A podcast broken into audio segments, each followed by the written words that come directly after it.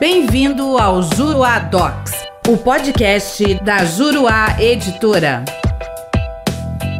Olá, tudo bem? Eu sou o professor René Hellman e nesse podcast nós vamos falar sobre a possibilidade de inscrição do nome do executado em execução fiscal no cadastro de inadimplentes. No julgamento do recurso especial 1.807.180, afetado para ser julgado pela sistemática dos recursos repetitivos, foi o tema 1026, a primeira sessão do STJ firmou tese no sentido de que as disposições do artigo 782, parágrafo 3 do CPC de 2015 aplicam-se às execuções fiscais. Decidiu o STJ, abre aspas, devendo o magistrado deferir o requerimento de inclusão do nome do executado em cadastro de inadimplentes, preferencialmente pelo sistema Serasa Jude, independentemente do esgotamento esgotamento prévio de outras medidas executivas, salvo se vislumbrar alguma dúvida razoável à existência do direito ao crédito previsto na certidão de dívida ativa. Fecha aspas. Na fixação da tese, o STJ considerou que a medida de inscrição do nome do devedor nos cadastros de proteção ao crédito é menos gravosa, o que atende às disposições do artigo 805 do CPC 2015. Além disso, asseverou-se no julgamento a preocupação com a efetividade da tutela executiva e com eventuais alternativas às medidas judiciais para o recebimento dos créditos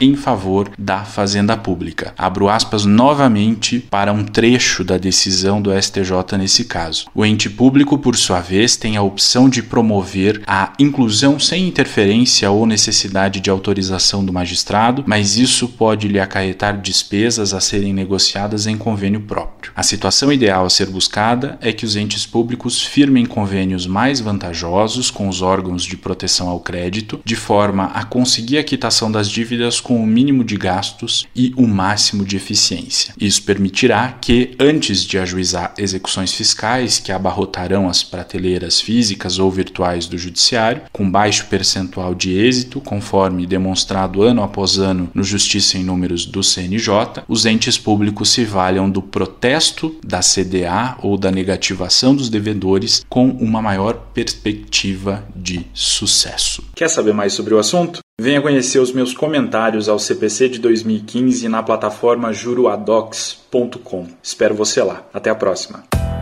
Nosso podcast fica por aqui. Com o Juruadocs, faça mais, faça melhor. Até o próximo.